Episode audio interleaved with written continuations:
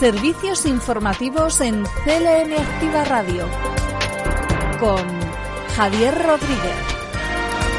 ¿Qué tal? Es miércoles 27 de julio y vamos a repasar la actualidad en este informativo de CLM Activa Radio. Estos son los titulares. Seguimos hablando de incendios, vamos a ver la situación actual en la que están. Además, eh, con este panorama, el Gobierno de Castilla-La Mancha reitera la petición de máxima responsabilidad ante el riesgo extremo de incendios forestales. Y se van a destinar algo más de 17 millones para las entidades locales eh, que tienen como objetivo garantizar la atención a las personas mayores. Y en la provincia de Toledo se van a realizar durante todo este verano 205 actuaciones de mejora en centros educativos. Por aquí estará nuestro compañero Fran Petit. Él nos va, como siempre, a poner al tanto de el deporte en este caluroso verano. Repasaremos también situación del tiempo y volveremos a bucear en nuestro archivo de nuestro archivo sonoro de CLM Activa Radio. Todo esto en este informativo que comienza ahora mismo. Noticias destacadas de la región. Los incendios forestales continúan siendo protagonistas en Castilla-La Mancha. El de Humanes en Guadalajara está estabilizado y pasa a situación operativa nivel 1. Los vecinos desalojados de Espinosa de Henares y Copernal han regresado a sus casas. Además, en Ruidera, eh, la situación del incendio pasa a nivel 0. Eso sí, continúan las labores de extinción. Está controlado el incendio de Castillo de Bayuela en la provincia de Toledo y en Malagón, en Ciudad Real. Además, el servicio Infocam ha informado que en estas localidades, Socuellamos, Villarrobledo, Cuenca, Ellín, Camarena, Graja de Iniesta, Campo de Criptana, Caudete y las ventas de Retamosa, ayer hubo conatos, pequeños conatos de incendio.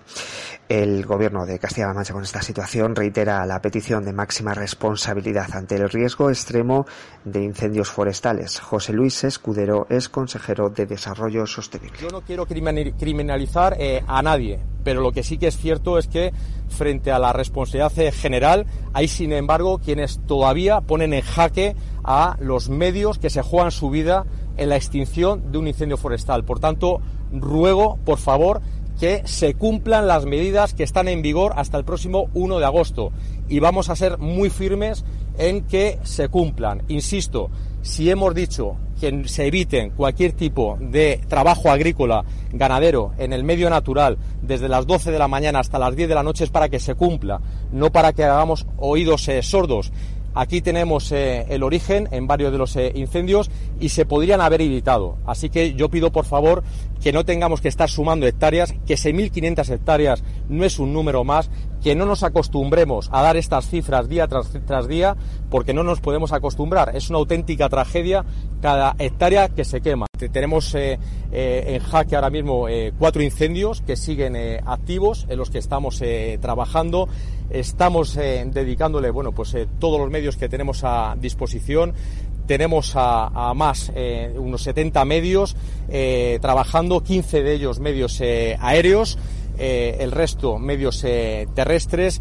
Tenemos también a cerca de 370 personas trabajando en estos incendios y una afección que podemos sumar a esta hora de unas 6.500 hectáreas desde que ayer se originaban estos incendios a esta hora y decirles eh, que también eh, ayer bueno pues eh, tuvimos unos 10 avisos en toda Castilla-La Mancha siete de ellos con una incidencia compleja y que puso en jaque a todos los medios de nuestro dispositivo regional del plan Infocam. Servicios informativos. CLM Activa Radio y las entidades locales van a, en este caso, recibir 17,6 millones de euros para garantizar la atención eh, a las personas mayores. Así lo anunciaba Blanca Fernández, consejera de Igualdad, de Igualdad y portavoz del Gobierno regional. Es una apuesta por parte del Gobierno regional para que los ayuntamientos y las entidades locales menores puedan disponer de plazas residenciales, de plazas en viviendas tuteladas, de programas de atención a personas mayores con un aporte económico de 17 millones y medio de euros que hace posible que en aquellas zonas especialmente de mayor riesgo de despoblación, donde hay menos recursos públicos y se necesita una mayor atención por parte del Gobierno regional, estén garantizadas este tipo de plazas. En Castilla-La Mancha existen 343 centros residenciales atendiendo o con plazas para 26.815 personas.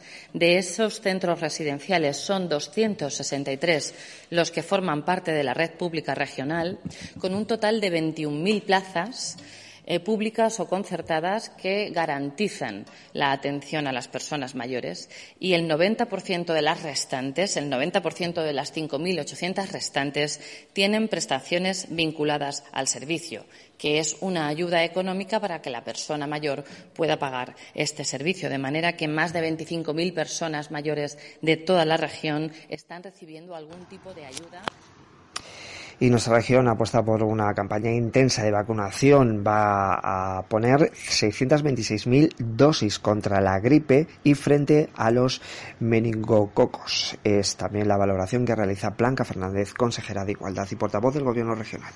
De lo que se trata, como siempre, cuando hacemos con las campañas de vacunación, es apostar por la prevención. La prevención es la mejor herramienta que tenemos para luchar contra estas enfermedades que no hemos conseguido erradicar, que provocan problemas en la salud pública, que sobre todo cuando hablamos de gripe hablamos de proteger a la persona o a las personas en mayor situación de vulnerabilidad y de intentar evitar que coexistan en un mismo paciente la infección respiratoria por el COVID junto con la infección respiratoria por la gripe, con los problemas asociados que ello conlleva.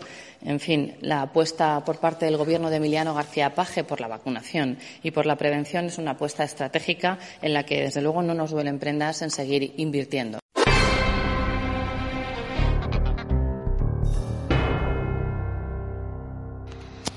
Iba a haber una contratación de 40 jóvenes en proyectos de investigación en la Universidad de Castilla-La Mancha. La consejera de Economía, Empresas y Empleo, Patricia Franco, y el rector de la Universidad Regional, Julián Garde, han firmado un convenio para trabajar de manera conjunta en la promoción de la oferta turística regional en los espacios universitarios y de la oferta académica de la UCLM en los distintos escaparates turísticos, como por ejemplo la Oficina de Promoción de la Región en Madrid.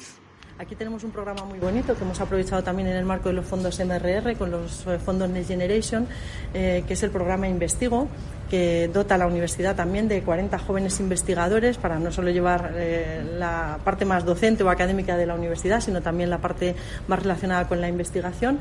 Es un programa que tiene un coste para el Gobierno regional a través de los fondos Next Generation de 2,6 millones de euros y que ha permitido que de los 126 jóvenes que van a formar parte de este programa Investigo, uno de cada tres recaiga en la Universidad de Castilla-La Mancha, que yo creo que también es un buen acierto porque es, eh, cada vez más una, hay una magnífica relación entre el tejido empresarial en materia de innovación e investigación y nuestra Universidad de Castilla-La Mancha y la verdad que estamos súper contentos y me apetece también compartirlo con ellos y con la gente joven, porque hay muchísimas oportunidades en el sector del turismo que la gente joven tiene que saber visibilizar al máximo para ir de la mano la iniciativa pública y la iniciativa privada. Em, hemos eh, tenido unos datos de junio con 350.000 eh, pernoctaciones que nos sitúan en cifra récord absoluto de ocupación hotelera en nuestra región y en enero-junio, si comparamos con los datos del 2019, que son los últimos datos que tenemos antes del COVID, somos la segunda comunidad autónoma que tiene un mejor comportamiento en ocupación hotelera de todo el país, tan solo por detrás de Cantabria, y estamos ocho puntos por encima de la media nacional. Servicios informativos. CLM Activa Radio. Estas son otras noticias, las contamos en formato breve. Castilla-La Mancha registró 1.964 casos por infección de COVID entre la semana, entre los días 18 y 24 de julio en personas mayores de 60 años. Por provincias, Toledo registra 615 casos, Ciudad Real 504, Albacete 437, Cuenca 240 y Guadalajara 168. El número de hospitalizados en cama convencional es 451 y en UCI hay 20 personas. Además, durante la semana 29, 2019 se registraron 47 fallecidos, 21 en la provincia de Toledo, 9 en Ciudad Real, 7 en Albacete, 6 en Cuenca y 4 en Guadalajara. Y por otro lado, el Diario Oficial de Castilla-La Mancha ya ha publicado la resolución de la Dirección General de Formación Profesional por el que se autoriza el inicio y la renovación de proyectos de FP durante el curso próximo. Según recoge el Diario Oficial, eh, contará con un total de 310 nuevos proyectos, de los que 83 eh, son eh, de nueva implantación. En rasgos generales, estos proyectos se realizarán en ámbitos como el audiovisual y los espectáculos, los servicios de restauración, la automoción, los sistemas electrotécnicos y automatizados, además de el mantenimiento electrónico. Todos estos proyectos se van a desarrollar gracias a la colaboración de 1.134 empresas y 94 centros educativos. Es un cálculo aproximado que realiza la Dirección General de Formación Profesional. Servicios informativos. CLM Activa Radio. Pasamos ahora a contarles las noticias provinciales. Noticias en CLM Activa Radio. Las noticias más destacadas en Albacete. Y la exposición noble, liberal y monumental está marcada dentro de los actos que el Ayuntamiento de Chinchilla de Monte Aragón está celebrando para conmemorar tres efemérides claves para su historia y va a servir para promocionar y difundir la cultura. Rosana Rodríguez es consejera de Educación, Cultura y Deportes yo creo que es un día en el que hay que hacer un reconocimiento especial y extraordinario al ayuntamiento de, este, de esta localidad y un agradecimiento por pensar en la cultura como un elemento de transformación social y una puesta en valor. Yo creo que la cultura tiene ese poder y esa, y ese, digamos, esa dimensión pero además las personas que nos dedicamos a, lo público, al servicio público, tenemos que hacer, además de poner en valor la cultura de la que nos tenemos que sentir sumamente orgullosos, desde luego hay una cuestión que tenemos que hacer y es promocionarla y difundirla. Y eso es lo que se va a conseguir con esta magnífica exposición. Creo que son tres hitos importantes que suponen y definen el compromiso de este ayuntamiento con la cultura y que sintonizan perfectamente con los objetivos que tiene el gobierno regional en cuanto al ámbito cultural. Por eso, desde luego, agradecerle al ayuntamiento y agradecer también a la Diputación eh, ese esfuerzo eh, conjunto que hemos podido realizar para que hoy esto sea una realidad. Y la Diputación de Albacete ha resuelto su línea de subvenciones para entidades sociales y sanitarias, ayudas divididas en dos grandes bloques por expreso deseo del equipo de gobierno de simplificar y facilitar la tramitación de las mismas y también dar a estas asociaciones demandantes eh, una mayor eh, visibilidad. Están dotadas en el presupuesto total de 383.000 euros y son subvenciones que van a proyectos de integración y sensibilización social. Noticias en CLM Activa Radio. Las noticias más destacadas en Ciudad Real. Y desde 2019 eh, se han invertido algo más de 1,6 millones de euros en la localidad de Santa Cruz de los Cáñamos. Carmen Teresa Olmedo es delegada de la Junta en Ciudad Real. Desde ese año 2015 el Gobierno regional está trabajando para ello, principalmente recuperando los servicios que durante el Gobierno del Partido Popular se perdieron, donde hubo mucha más incidencia precisamente en los pueblos pequeños en la pérdida de esos servicios y desde eso llevamos trabajando, como digo, desde el 2015, pero también dotando a esos pequeños municipios de las infraestructuras necesarias para conseguir ese bienestar, esa calidad de vida que, como digo, haga que en la provincia de Ciudad Real todos los ciudadanos vivan donde vivan, hayan decidido hacer su proyecto de vida donde lo hayan hecho, tengan los mismos derechos y las mismas posibilidades, no solamente de acceso a los servicios, sino también al deporte y al, y ocio y al tiempo libre, como es el caso que hoy nos ocupa. Porque hoy, entre otras cosas, lo que hemos venido a ver es precisamente una obra de rehabilitación en esta pista de pádel en la que bueno pues la Junta de Comunidades a través de las ayudas eh, de presidencia pues hemos invertido 50.000 hoy es solamente una pequeña parte de la inversión que hemos hecho desde el gobierno regional solamente en esta legislatura desde el año 2019 en Santa Cruz de los Cáñamos hemos invertido más de 1.600.000 euros y este Este jueves 28 de julio a las diez y media de la mañana se va a inaugurar el nuevo centro ocio joven El Horizonte en Bolaños de Calatrava. Es por ello que desde la Concejalía de Juventud se van a organizar varias actividades, entre ellas una jornada de puertas abiertas en la que se van a mostrar las instalaciones y además se va a hacer una invitación a todos los vecinos, sobre todo los jóvenes, para un desayuno saludable. Noticias en CLM Activa Radio. Las noticias más destacadas en Cuenca y la red de artes escénicas y musicales en la provincia de Cuenca va a traer diferentes actividades y sobre todo actuaciones en la temporada de otoño. Desde el Gobierno regional destinamos más de 162.000 euros para programar la temporada de otoño de la red de artes escénicas y musicales en la provincia de Cuenca.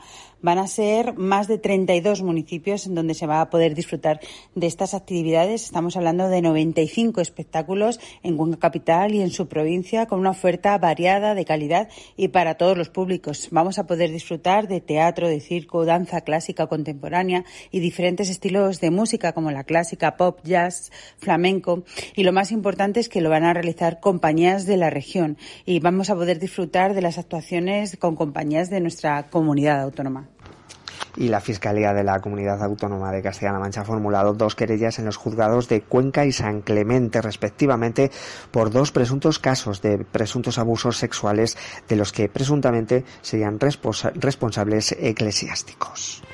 Noticias en CLM Activa Radio. Las noticias más destacadas en Guadalajara. Y el presidente regional augura que Sigüenza y su entorno se van a eh, se eh, erigirán patrimonio de la humanidad por la UNESCO entre el año 2027 y 2028.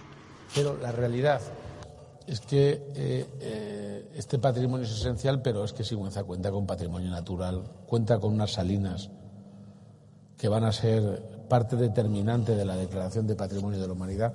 Alguien pensaba que a lo mejor es un objetivo simplemente político para un poco una especie de engañifa. No se equivoquen. Entre el 27 y el 28 será declarado Patrimonio de la Humanidad. Y, ni se imaginan, ni se imaginan lo que significa estar en ese escalafón del patrimonio de la humanidad. Ni se lo imaginan. Lo que significa en propulsión económica, en promoción, en circuito propio. Hay muchísima gente que solo se dedica en el mundo a ir visitando los lugares de interés señalado como de interés de la humanidad. Sigüenza es que realmente ha sido tan importante en la historia de España que, casi es una obligación moral tener esta exposición, eh, tener una demostración de lo que somos, de lo que hay aquí, para que mucha gente se caiga de, caiga de sorpresa de su, guindo particular, ¿no? Y que se dé cuenta que realmente la historia que algunos se autocuentan es muy pequeña comparado con la historia que compartimos, que es inmensa y un aviso para aquellos que circulen o suelen circular o suelen circular por la CM 2120 que une Olmeda de Coveta en la provincia de Guadalajara. han comenzado las obras en esta carretera. Además, los trabajos se van a prolongar durante dos meses. Por lo tanto, habrá cortes en esta CM 2120. Mucha precaución si circulan por esta carretera. Noticias en CLM Activa Radio. Las noticias más destacadas en Toledo y 205 son las actuaciones que se van a llevar a cabo en centros educativos de la provincia durante este verano. José Gutiérrez, delegado provincial de Educación, Cultura y Deportes. Están cambiando 85 ventanas nuevas, eh, lo que era una demanda por parte de la comunidad educativa desde hace ya bastante tiempo y la cual eh, la comunidad educativa agradece enormemente al gobierno de Castilla-La Mancha esta inversión, inversión de 87.000 euros que hace que se vayan a cambiar la práctica totalidad de las ventanas de este instituto. Y además lo están haciendo empresas de la comarca de Talavera, en este caso. Estamos generando empleo en el medio rural. Estamos llevando a cabo esta actuación con carpinterías de última generación en los materiales de lo que hay en el mercado y estamos haciendo un centro más eficiente. A esto habría que sumar la instalación de las placas fotovoltaicas que se van a llevar a cabo también en el mismo instituto a lo largo de este verano. Durante el verano la Administración Educativa eh, acelera las obras de actuaciones en los centros educativos aprovechando que no hay actividad lectiva en la provincia de Toledo en una inversión sin precedentes en lo que son las obras RAN, reforma, ampliación y mejora de los centros educativos, hace que estemos llevando a cabo a lo largo de estos dos meses de verano 205 actuaciones en los centros por un importe total de más de 2 millones de euros y desde Diputación de Toledo se ha puesto a disposición de los municipios de la provincia 12 millones de euros del programa de ayudas de gasto corriente de 2022, lo que supone una nueva inyección económica para estos ayuntamientos, en este caso, para algo tan importante para las administraciones locales como es su funcionamiento y la prestación de servicios a la ciudadanía.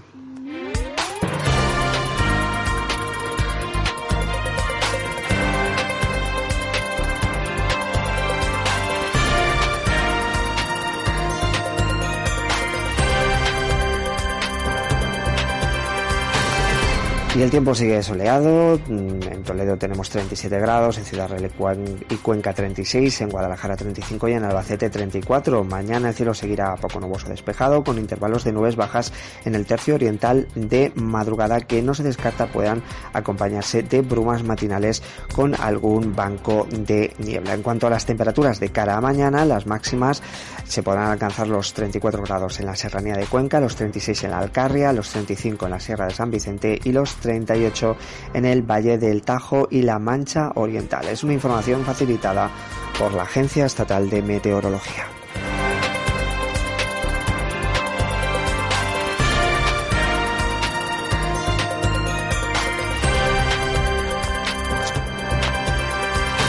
Y en cuanto a cultura, les hablamos de Sentir Gaza. La Biblioteca de Castilla-La Mancha recibe esta exposición de un artista palestino llamado Mahoun Al-Kurt y está organizado por la Agencia de Naciones Unidas para la Población Refugiada de Palestina.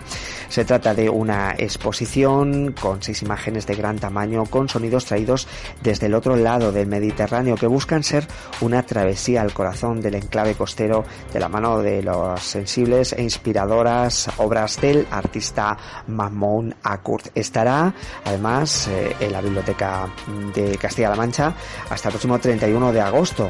Iba a acabar eh, a finales de este mes, pero se ha, se ha prorrogado hasta el próximo 31 de agosto. Por lo tanto, podrán disfrutar de la exposición en la Biblioteca de Castilla-La Mancha Sentir Gaza.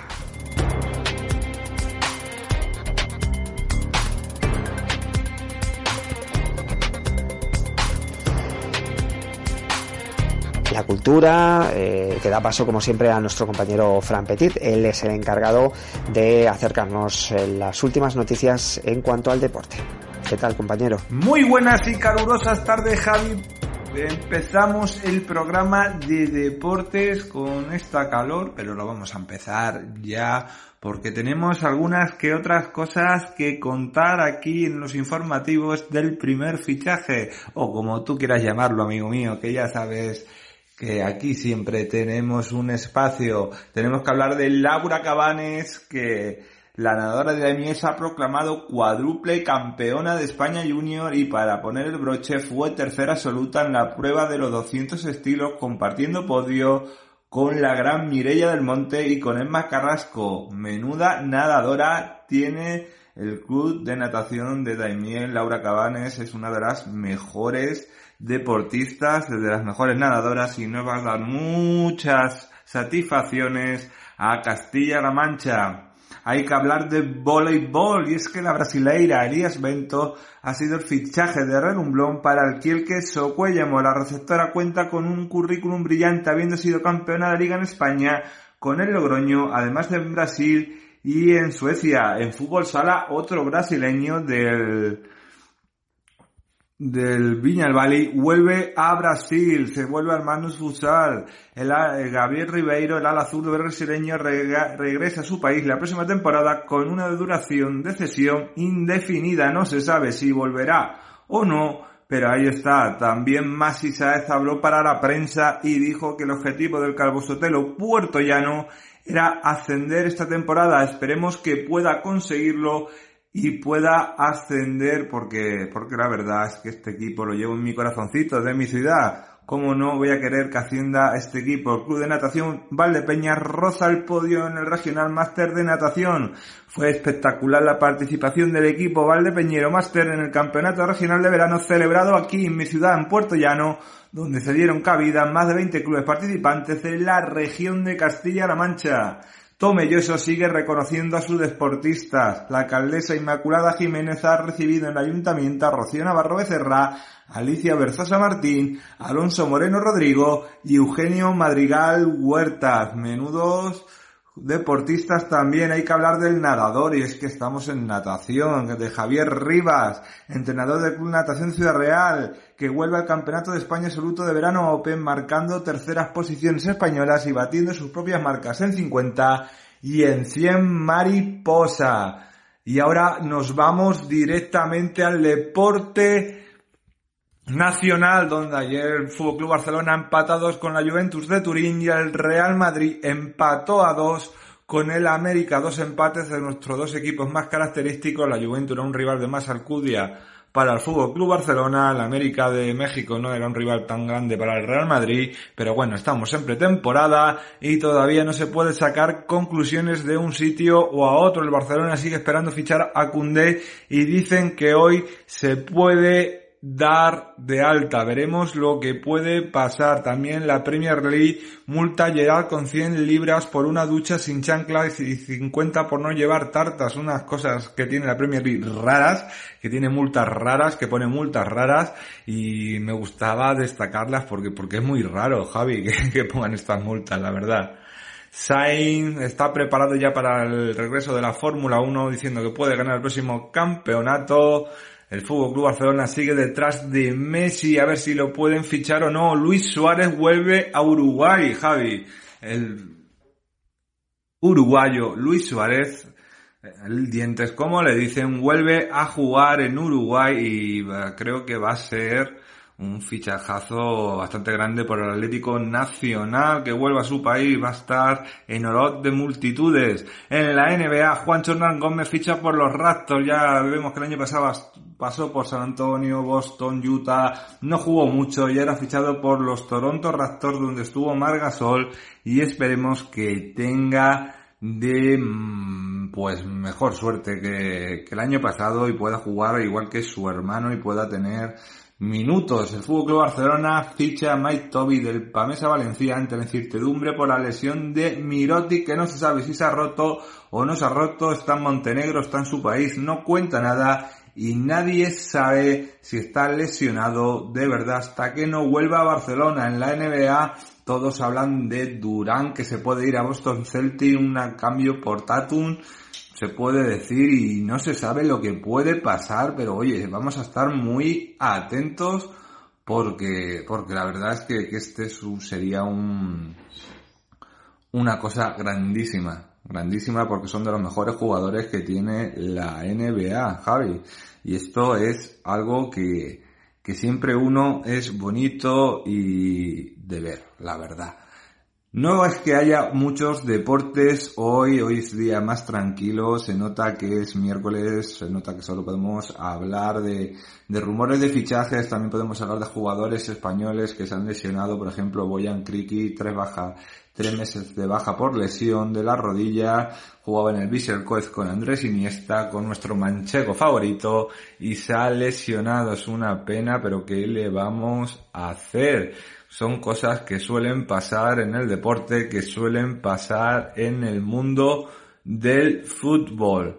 También podemos hablar en noticias de última hora que también presionan a, en la NBA a Irving lo acaba de poner Andreas Wasowski en Twitter, para que juegue en Los Ángeles Lakers cambiándolo por Russell Westwood. Esto también sería uno de los grandes fichajes de la NBA, aunque no sé si podría casar LeBron James con Cali Irving viendo lo mal que se llevaban hace unos cuantos años. Ya se prepara la Vuelta a España que va a empezar este mes de agosto y que vamos a poder disputar y vamos a poder disfrutar aquí en CLM Activa Radio. Y hasta aquí las noticias deportivas de hoy. Javi, que han sido cortitas, han sido pildoritas, pero aún así están aquí para darte ese empujoncito que se merecen. Un saludo y nos volvemos a escuchar mañana. Gracias, Fran. Te escuchamos mañana. Vamos ahora a bucear en nuestro archivo de CLM Activa Radio, el archivo sonoro. Hoy vamos a recuperar una de las eh, historias, dos historias concretamente, del programa de persona a persona. En aquella ocasión hablamos de tradiciones, las que se van perdiendo, las tradiciones en pueblos que siguen en muchos casos vigentes gracias a personas como las que vamos a volver a escuchar y recuperar aquí en el archivo sonoro de CLM Activa Radio. Este es el archivo sonoro de CLM Activa Radio. Repasamos lo mejor de esta temporada. Julio César Valle Perulero, que tiene por cierto un apellido muy consaburense, está con nosotros. Lo he llamado porque queremos hablar con él sobre tradiciones y también de su experiencia en, eh, desde muy joven en los coros y danzas de consuegra llamado Rosa del Azafrán. Julio César, ¿qué tal? Muy buenas. Muy buenas, Javi. Eh, lo he dicho todo bien. de poder estar aquí hablando contigo. Muy bien, muchas gracias. Lo he dicho bien, ¿no? Lo de coros y danzas Rosa del Azafrán y lo de Valle Perulero, que mm, me decías que era un apellido muy, muy de tu tierra.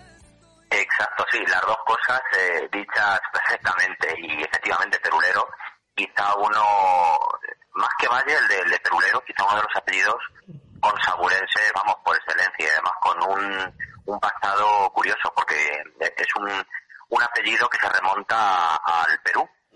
Y es además un término que actualmente se sigue utilizando en algunas zonas de Perú para denominar a los españoles. A los españoles nos llaman peruleros, entonces, pues bueno, según algunos eh, estudios, pues procede de aquellos españoles que, partieron hacia el Nuevo Mundo y luego regresaron de, allí eh, como colonos. Entonces, bueno, pues se les conocía como peruleros. Bueno, tú has partido no al Nuevo Mundo, sino a la capital de España, ahora hablaremos de ello, eh, pero nos vamos a centrar en, en cómo comenzaste eh, o cómo te llamó la atención eh, en esto de, bueno, pues de participar en, en, algo como los coros y danzas ahí en, en, tu pueblo? Bueno, pues yo empecé, a ver, relativamente para, para como suelen empezar el resto de los compañeros y compañeras, bueno, y amigos ya que, que tengo en el grupo, que empezaron todos muy, muy jóvenes, con 5 o 6 años en las escuelas del grupo, yo entré ya un poco más mayorcito, entré ya con 12, 13 años. Pero bueno, como se inicia todo en esas edades, ¿no? Que al final tienes algún amigo, algún amigo que está dentro y bueno, pues te anima a participar.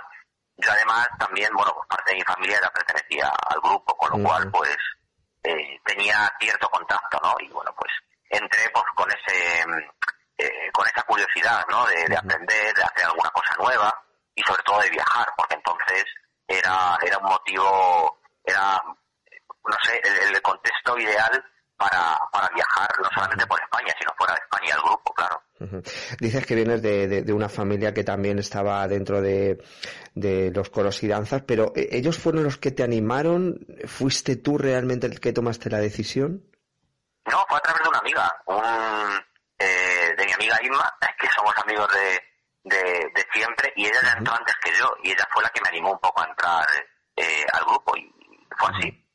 Realmente, sí, sí viajes, pero también mucho sacrificio, o sea, cosas que en principio a lo mejor pueden para otra persona ser algo como un sacrificio, para ti mm, era todo lo contrario, ¿no? El, el, llevar la cultura y la tradición a, muchos puntos, ya no solo de España, sino del mundo. Bueno, a ver, eh, dice el refrán que sarna con gusto no pica, ¿no? Entonces, bueno, pues al final una vez que, está, que estás dentro, se convierte en una pasión, ¿no? En un hobby, en una afición, y cuando uno hace algo que le gusta, pues eh, el sacrificio no se torna como un sacrificio en el sentido negativo, sino que muchas veces es compromiso, ¿no? En lo que se traduce. Y bueno, pues en eso es en lo que se ha, se ha traducido, pues estos ya, no sé cuántos, 20, casi 30 años. Bueno, no hace falta que lo digas, si quieres no lo dices, ¿eh? sí, porque yo entré, el, o sea, entré en el año 95, con lo cual podemos hacernos una, una idea ya de los años transcurridos. Porque continúas, nos estás dando a entender que continúas en activo en, en Coros y Danzas sí, sí, sí, sí, sí, continúo en, el grupo actualmente presidiendo la asociación y, y bueno, pues sí, de manera, de manera activa. Vamos al principio otra vez. Eh, ¿Cómo recuerdas esos momentos en los que, bueno, seguramente que, bueno, conocías a la gran mayoría o aparte de la gente que formaba eh, estos coros y danzas, pero qué, sensaciones tenías al principio, ¿no? De, estar ahí siendo partícipe de, algo que, que es llevar también un poco la tradición de tu pueblo a muchos puntos. Bueno, a ver, el, caso del grupo de Consora también es un, poco particular, ¿no? Ligado a una fiesta muy interesante, está ligado a una fiesta importante que es la fiesta de la Rosa del Azafrán. Entonces, eh, esos días eh, en Consuegra se da cita, es como un conglomerado de, de aspectos relacionados con la tradición, con lo cual también atrae muchísima gente y el festival que se ha desarrollado y que se desarrolla cada año con motivo de esta fiesta, pues es como un encuentro muy importante para, el folclore nacional. Entonces la primera vez que yo me subí a las tablas fue en el Festival de la Rosa de la Azafrán, precisamente. Entonces, pues bueno, imagínate, para, para un crío de, de 12 años, ¿no?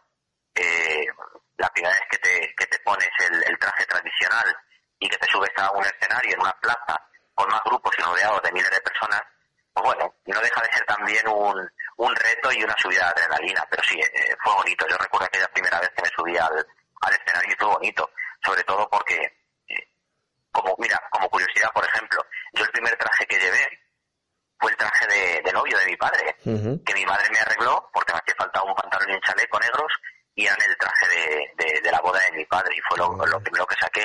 Y recuerdo también como mi abuelo, que ya que en paz descanse, eh, me dio su cadena del reloj, de la, la, que estrenó el día de su boda también. O sea, muy emotivo todo.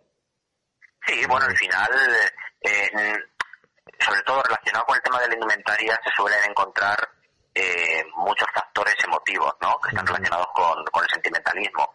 Eh, en el caso de las chicas, por ejemplo, por los pendientes que han sido de su bisabuela, de su abuela, que son regalos, o sea, son detalles que van acompañando y que te y, y que van contigo a lo largo de toda esa trayectoria. Entonces, pues bueno, también es un poco el nexo de unión con el pasado. Claro, el pasado, porque al final eh, estamos hablando además en este programa de hoy de tradiciones. Ahora hablaremos y de lo y, de cuál es tu actual también algo que eh, tu, actual posición, porque algo que tiene que ver mucho con las tradiciones, pero ahora ahora hablaremos de ello. Eh, me estás contando tu historia de hace ya unos cuantos años. Ahora, ¿cómo es Coros y Danzas Rosa de la Zafran? ¿Hay gente joven que sigue acercándose a, a, a, estos coros y danzas? Pues mira, Javi, es cierto que el, nuestro grupo además casualmente este año cumple ya 60 años. Cumple 60 años como Rosa del Azafrán. Eh, cumpliría unos 70, 70 y tantos y partimos desde aquel primer grupo de coros y danzas que, que surgió en, en, el seno de sección femenina en Consuegra. Actualmente, pues el grupo sigue creciendo, sigue creciendo porque tiene unas escuelas propias, donde se va formando a, niños y niñas pues prácticamente desde los siete años. Con lo cual, pues bueno, la, la, cantera y la presencia, tanto de música como de baile y de canto, pues eh, está asegurada. ¿Qué ocurre? Es cierto que los tiempos cambian, la sociedad cambia, y el grupo debe, debe irse adaptando también un poco a las necesidades o a las prioridades que los componentes van teniendo. Entonces, pues bueno, cambian a lo mejor algunos hábitos, cambian algunas formas de trabajar, pero yo creo que forma parte también de esa evolución natural. Al final, las asociaciones están compuestas de personas y estas personas responden a la sociedad de cada momento.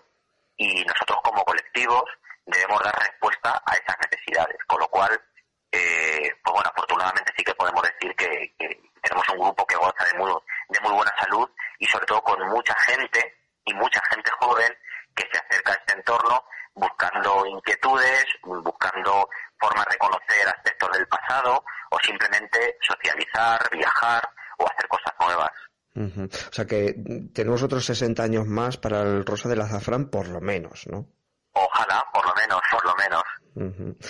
Pues es lo que ves también habitualmente en el resto de, de, coros y danzas. Eh, viajas mucho, te relacionas con, con, con, otras organizaciones de otros sitios. ¿Lo ves también que hay gente joven que, que, que hay caras jóvenes o, o, o, es a lo mejor un caso excepcional el de el de Danzas Rosa, Rosa de la Zarza? No, la, la, presencia de la gente joven en los grupos folclóricos es muy abundante y eh, estamos hablando de que eh, son colectivos que tienen una presencia social muy importante. Mira, solamente en el caso de Castilla-La Mancha, la Federación Castellano-Manchega de Asociaciones de Folclore aglutina más de 70 agrupaciones en toda Castilla-La Mancha, federadas. Esto estamos hablando de que cada asociación, con un mínimo de una media de 40-50 componentes, más toda la gente asociada, fíjate si es gente, más todas las escuelas que van. ¿Qué ocurre? Que lo de los grupos depende un poco también de su contexto particular, de, la población, el número de habitantes que haya. No olvidemos que también los pueblos pequeñitos, eh, los nacimientos son menores, eh, la, población infantil es menor. En las grandes ciudades a lo mejor se hace más complejo por toda la globalización y la diversidad que hay. Entonces va un poco en función también de la zona, de la tradición que haya arraigada y demás. Pero bueno, de forma general son grupos que, que van sobreviviendo y van teniendo una cantera y un relevo generacional. ¿Y, y a los mayores, Julio, cómo, cómo, cómo los miráis? Eh, tanto antes como, como ahora, porque son también historia viva ¿no? de, del folclore. Pues sabes que, sabes qué pasa, Javi, que al final estamos ya en un límite en el que ya está desapareciendo toda esa generación que estaba ligada directamente con la tradición. Entonces ahora los mayores que van llegando son mayores que ya han conocido este aspecto desde el ámbito escénico, desde los grupos. Entonces va cambiando esa percepción. Quedan todavía personas que son portadoras de esos conocimientos, de esa tradición, que han estado asociadas o han vivido de forma directa eh, eh, estos ámbitos, pero en su contexto natural, pero ya van quedando menos. Van quedando menos porque son generaciones que ya van desapareciendo y las generaciones nuevas que van envejeciendo forman parte ya de otro ciclo, de otro ciclo eh, y, de otra era totalmente. Bueno, es muy interesante lo que nos estás contando, pero ya sabes, el tiempo se va acabando. Por mí estaría todo un día hablando contigo, Julio. Eh, pero vamos a hablar ahora también un poco de, de, lo que estás haciendo actualmente, que está también muy ligado al tema de, de tradiciones y patrimonio inmaterial, porque no sé si ahora nos explicarás que lo que estás, en lo que estás ahora, eh, si tiene que ver mucho con, con, con la idea que tenías cuando tú eras jovencito, con esos 12 años, cuando, cuando entraste a los coros y danzas si realmente te veías donde, donde estás ahora. Pues fíjate, Javi, que yo lo pienso muchas veces y es muy curioso, porque yo realmente de formación soy licenciado en Historia del Arte. Y es verdad que siempre, pues bueno, toda mi formación ha ido encaminada al tema de, la cultura, principalmente, del arte de la cultura. Y algo con lo que empecé desde muy joven, que es ese acercamiento a la etnografía o al patrimonio cultural, yo lo hacía de una manera pues totalmente ajena a pensar que, que pudiera ser una parcela profesional, ¿no? o que pudiera ser un ámbito en el que se pudiera trabajar. Con los años yo me he ido especializando y bueno, actualmente me dedico a la gestión del patrimonio cultural y más concretamente del patrimonio inmaterial. Y dentro de, ese ámbito, pues bueno, trabajando en proyectos muy interesantes, como por ejemplo actualmente estoy llevando la coordinación de, la candidatura que, va a presentar el Ministerio de Cultura de España eh, de la J para eh, declararlo o elevarlo a, patrimonio cultural y material de la humanidad para UNESCO. bueno, son, son proyectos que se están, están trabajando y bueno, actualmente también es cierto que en los últimos años ese, esos conceptos de folclore, tradición, etnografía, se han ido desarrollando en lo que hoy conocemos ya como patrimonio inmaterial. Es algo que está teniendo mucha importancia, que se le está dando mucha importancia y que, bueno, pues abarca mm, muchos ámbitos, muchos conocimientos, muchas expresiones que, que en el caso de en el caso de España principalmente, pues son muy abundantes y muy diversas. Nos queda por hablar pues muchísimas cosas, como por ejemplo eh, si realmente eh, las instituciones están volcadas en, en todo este tema de, de las tradiciones y, y, si luchan realmente por porque permanezcan. Bueno, hay hay mucho debate sobre eso. Eh, seguro que en otra ocasión vamos a tener la ocasión de, de hablar contigo sobre esto y otros otros asuntos, pero en breve tengo a Sergio, no sé si, si lo conoces. Sergio Rosa es un artesano textil que mm, eh, lleva ya cinco generaciones su familia en el mismo taller eh, y está ubicado en Casas de Lázaro. Voy a hablar dentro de un ratito y lo van a conocer también los, los oyentes. él en este caso también está implicado en un, en un trabajo, en un oficio que se, que se va perdiendo. ¿Qué mensaje le podríamos mandar? Así rápidamente, Julio. Bueno, más que qué, mensaje le podríamos mandar a él, es qué mensaje nos puede enviar a nosotros, porque realmente eh, él es el portador de la tradición y es quien conoce cuáles son los riesgos, las amenazas y sobre todo quién puede, quién puede demostrar a la sociedad que son oficios sostenibles, que son oficios que se pueden recuperar, que se pueden trabajar y que nos pueden hacer ayudar a, desarrollar esos entornos rurales, sobre todo, porque tienen una salida. El problema es que yo creo que existe desconocimiento ¿no? en torno a, los oficios tradicionales, pero seguramente que, él te lo cuente con mucho más con mucho más detalle. Sergio es un artesano textil de quinta generación, está en Casas de Lázaro, es un pequeño pueblo de la Sierra de Alcaraz y también es un firme defensor de las tradiciones. Sergio, ¿qué tal? ¿Cómo estás? Hola Javi, muy buenas. Pues bien, aquí estamos con la pelea diaria. Eso es. Eh, nos contarás ahora cuál es tu pelea diaria, pero queremos conocerte, conocerte un poquito mejor. Decía que era artesano textil de quinta generación. Estáis en el mismo taller, en esta pequeña población, este pequeño pueblo que además tiene que ser muy bonito, por lo que, por donde está situado en la Sierra de Alcaraz, ¿verdad? Pues sí, te voy a contar yo que, he nacido y me he criado y sigo trabajando en el, en el mismo taller que, como tú bien decías, somos la quinta generación que seguimos trabajando con los mismos telares y en la misma zona. Además os habéis especializado en la fabricación de, refajos, ¿no? Eh, Julio eh, eh, está hace, bueno, pues un ratito nos contaba que estaba en los coros y danzas de, su pueblo, de Consuegra, y seguramente que, también, igual que él, ¿no? Pues seguro que ha llevado también alguno de vuestros trajes, ¿no? Pues así es. Julio, pues eh, un buen amigo que como todo en este mundillo al final empezamos como clientes y, al final acabamos pues como amigos porque tenemos un trato muy cercano. Y bueno, al ser especialistas nosotros en el taller, en, la fabricación hecha a mano, en, tejer el traje regional, básicamente lo que hacemos es el refajo. Y sí, pues nos conocemos de hace unos años y cliente y amigo, como, como decía antes.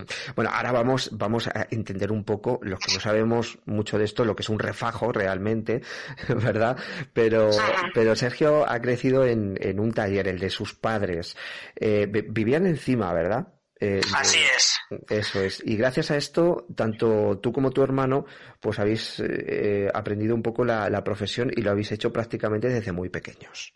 Exactamente, yo siempre digo que hemos aprendido la profesión jugando y que nosotros no vamos a trabajar todos los días, nosotros vamos a jugar prácticamente, porque pues eso, pues desde bien pequeños, eh, yo recuerdo con pues con tres años que mi padre nos ponía una silla dentro del telar, el telar eh, mide de ancho aproximadamente tres metros o tres metros y medio, se llaman telar de doble ancho porque sacan dos metros de tela, son bastante grandes y, él lo que nos ponía era una silla, nosotros nos subíamos en ella y, tirábamos la cuerda, que es lo que hace que la lanzadera pase de un extremo a otro.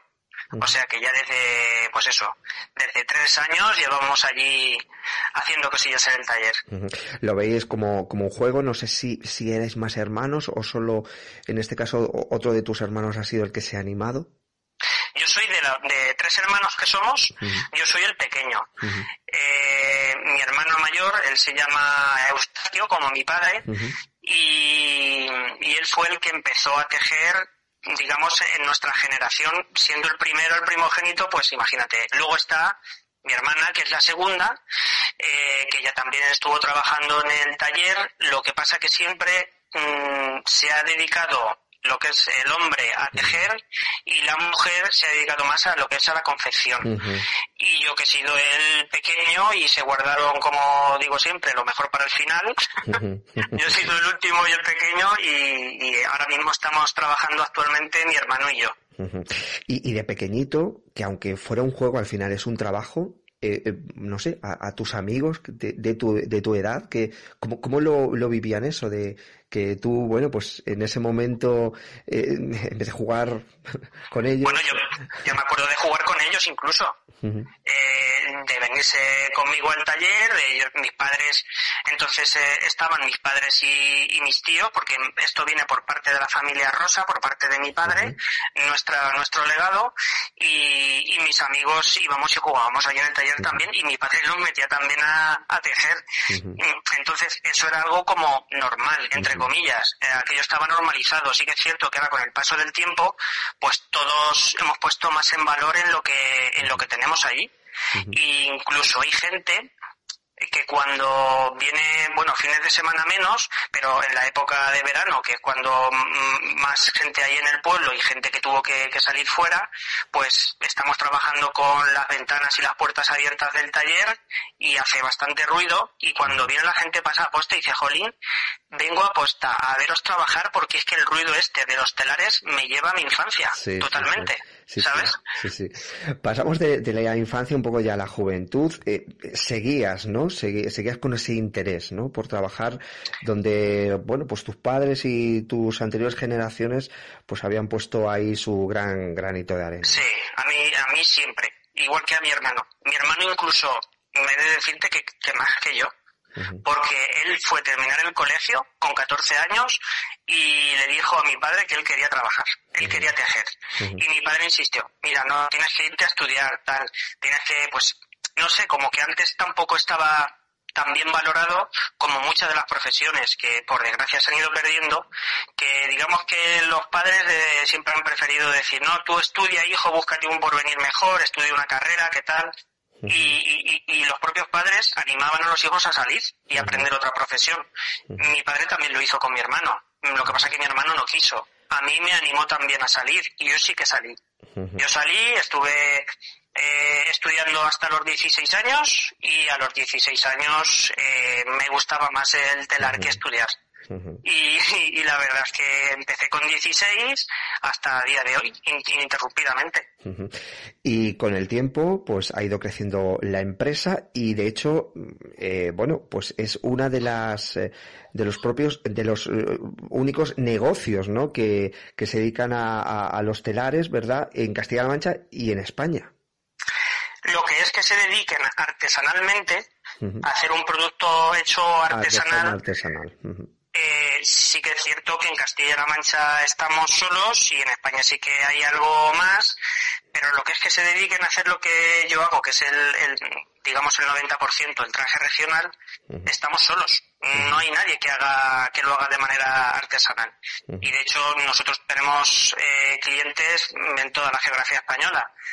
Sobre todo, mm, igual que Julio, lo que te comentaba antes. Son clientes que, que, son de grupos de coros y danzas que lo que van buscando es también un producto pues tradicional, hecho de, forma tradicional, respetando el sistema de tejeduría, respetando los diseños y, al estar solos, pues imagínate, pues eh, nos buscan prácticamente ellos. No tenemos ni que salir a, buscar clientes en ese aspecto. Bueno, antes os hablaba de vuestro negocio, pero realmente cómo quieres que me, cómo quieres que me dirija a, a, esta iniciativa. Nosotros siempre hablamos en nuestro taller. Hablamos del taller. Siempre ha sido así. No, no, no, lo vemos ni como una empresa, ni como un negocio. Mm, el taller. ¿Y en vuestro taller con qué telares trabajáis? Pues nuestros telares son telares, se llaman de bajo lizo. Eh, son eh, los de bajo lizo son los que vienen el hilo en horizontal. La gente mm, desconoce los, los sistemas que hay de tejeduría en telares, por lo general tiene en mente el telar de alto lizo, que es el telar mm, de alfombra persa, que viene el hilo en vertical, viene el hilo de arriba abajo. Los nuestros no, los nuestros viene en horizontal.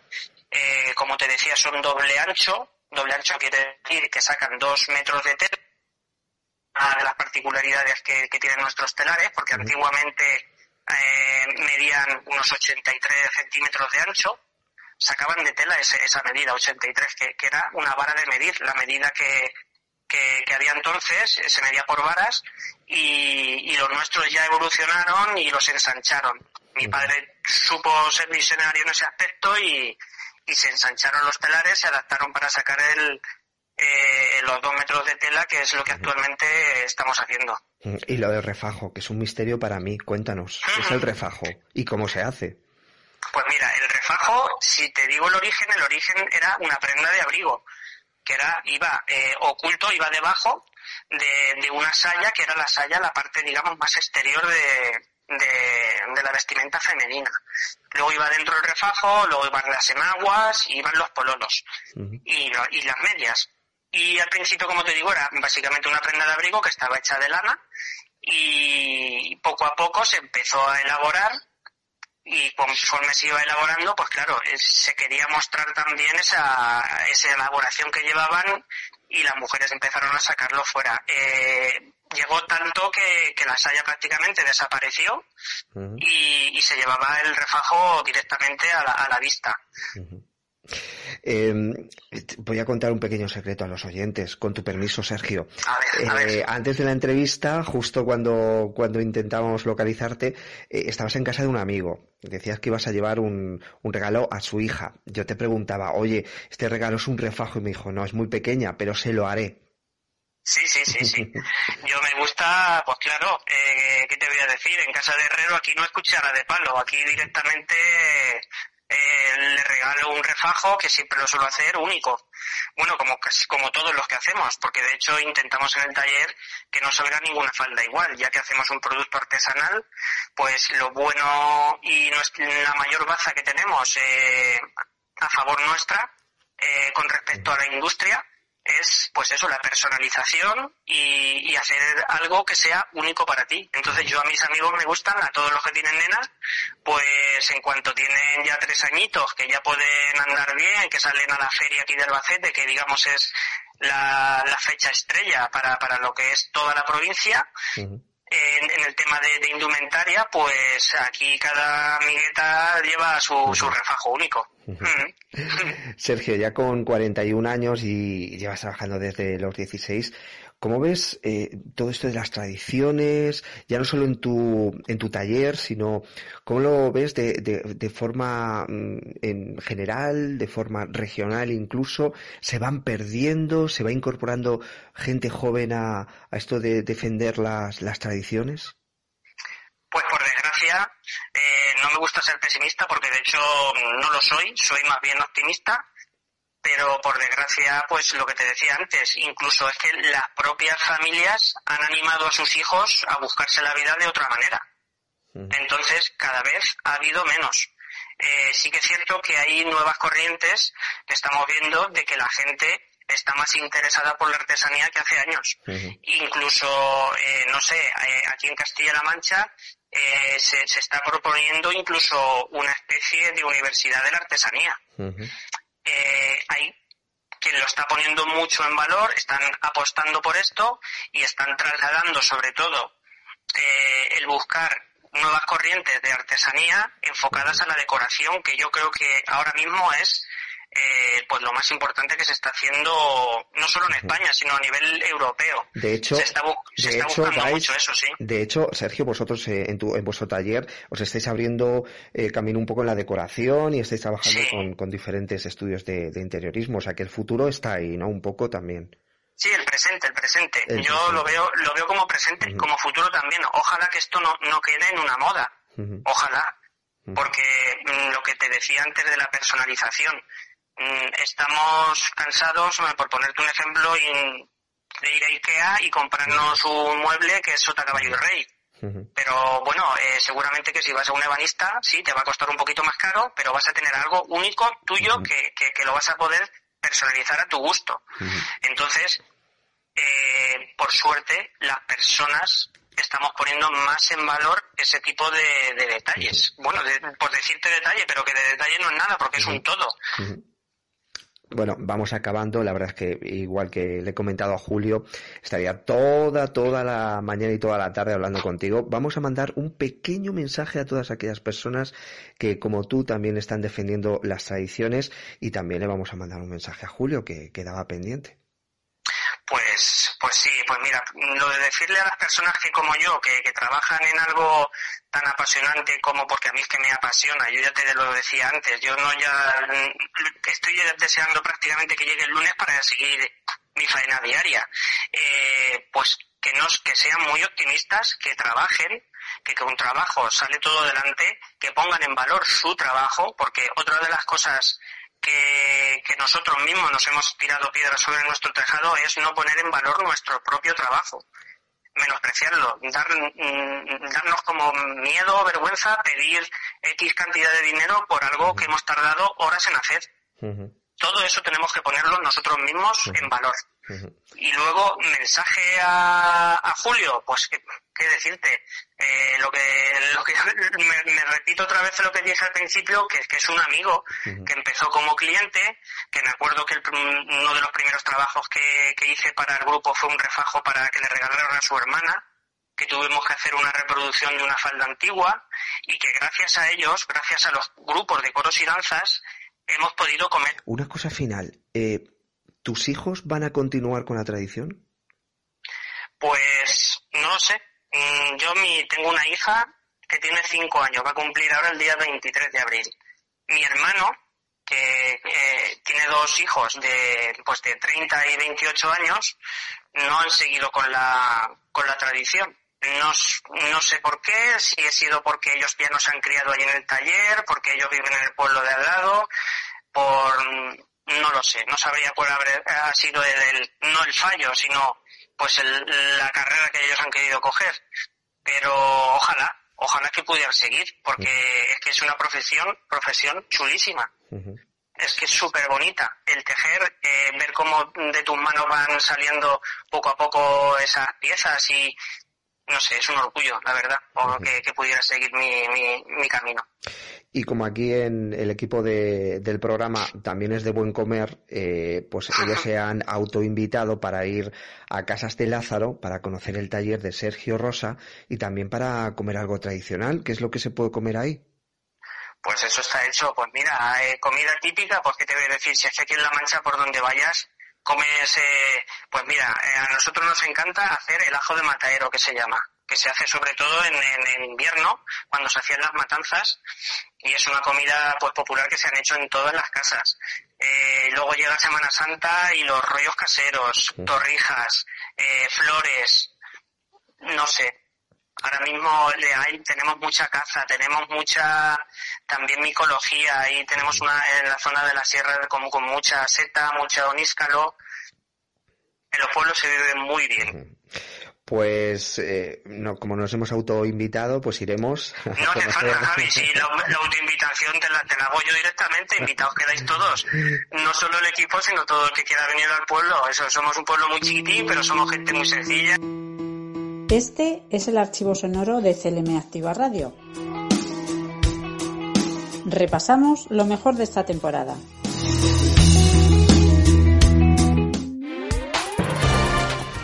Archivo sonoro CLM Activa Radio. Mañana volveremos a recuperar otras de los otros de los sonidos interesantes que han sido protagonistas durante esta temporada aquí en CLM Activa Radio. Terminamos informativo en este miércoles 27 de julio con mucho calor. Vamos a continuar y con esos incendios que siguen siendo los protagonistas. Repasamos eh, rápidamente en Humanes, en Guadalajara está estabilizado el incendio. En Ruidera ha pasado a situación nivel cero, también controlado en Castillo de Bayuela y en Malagón los incendios. Además, en este caso, el gobierno regional eh, reitera la petición de máxima responsabilidad ante el riesgo extremo de incendios forestales. Y también hemos hablado de las entidades locales que van a recibir 17 millones de euros para poder garantizar la atención a las personas mayores. Y 205 van a ser las actuaciones de mejora en los centros educativos de la provincia de Toledo durante este verano. La actualidad que vuelve de nuevo a partir de las 5 de la tarde con nuestra compañera Yolanda Laguna y Filosofía. Un saludo. Servicios informativos en CLM Activa Radio.